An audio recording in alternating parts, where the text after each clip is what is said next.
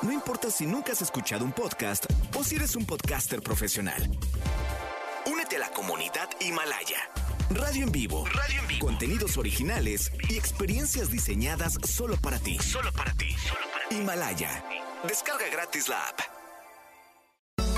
No importa cómo estés, siempre puedes estar mejor. Mejor, mejor. Con Reavivadas.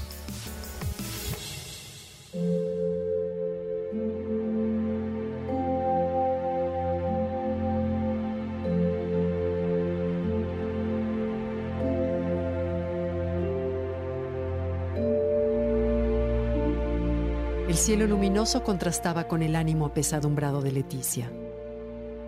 Un espléndido sol de invierno le daba al día un espíritu alegre, una clara contradicción con su desánimo. Nada en particular había ocurrido, ninguna pena, ningún acontecimiento especial que pudiera contribuir a nublar su humor. Solo el agobiante ritmo de los días de encierro, el trabajo en casa, la monotonía de las horas, la distancia de los amigos. Leticia ha tenido en estos días un fuerte sentimiento de culpa por sentirse tan abatida. Ella sabe de casos cercanos de personas que han pasado momentos realmente difíciles, más difíciles que ella. Familiares, amigos que han sorteado situaciones de verdad complejas. Y por eso, además de decaída y triste, se ha sentido muy incómoda con ella misma.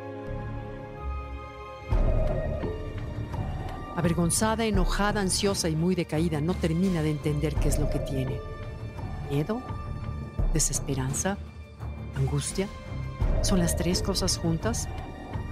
Leticia no sabe explicarlo y hace grandes esfuerzos por sobreponerse.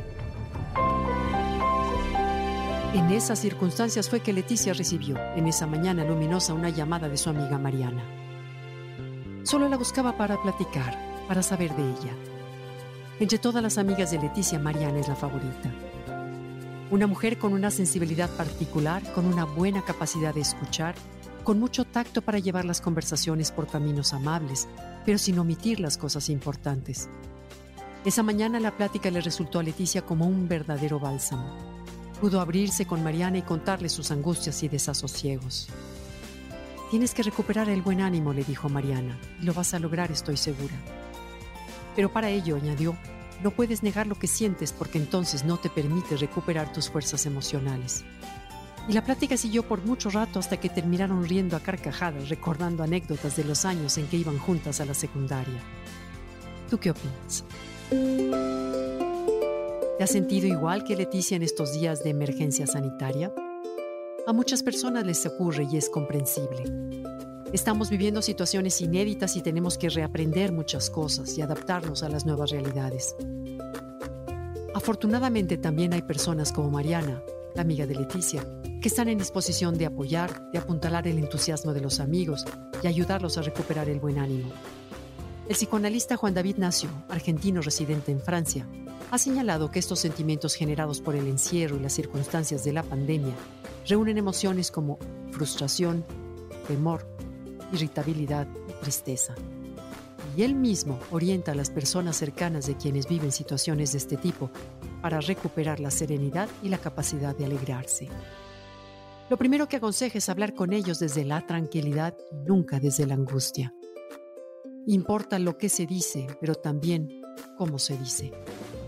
Recomienda escucharlos con atención, pero también llevar la plática hacia temas relajados.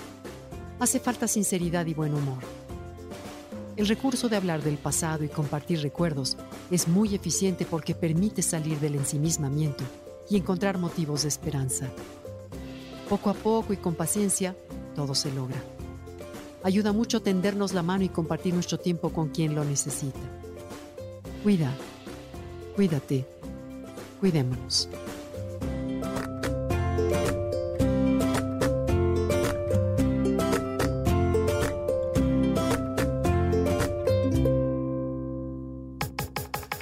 Comenta y comparte a través de Twitter.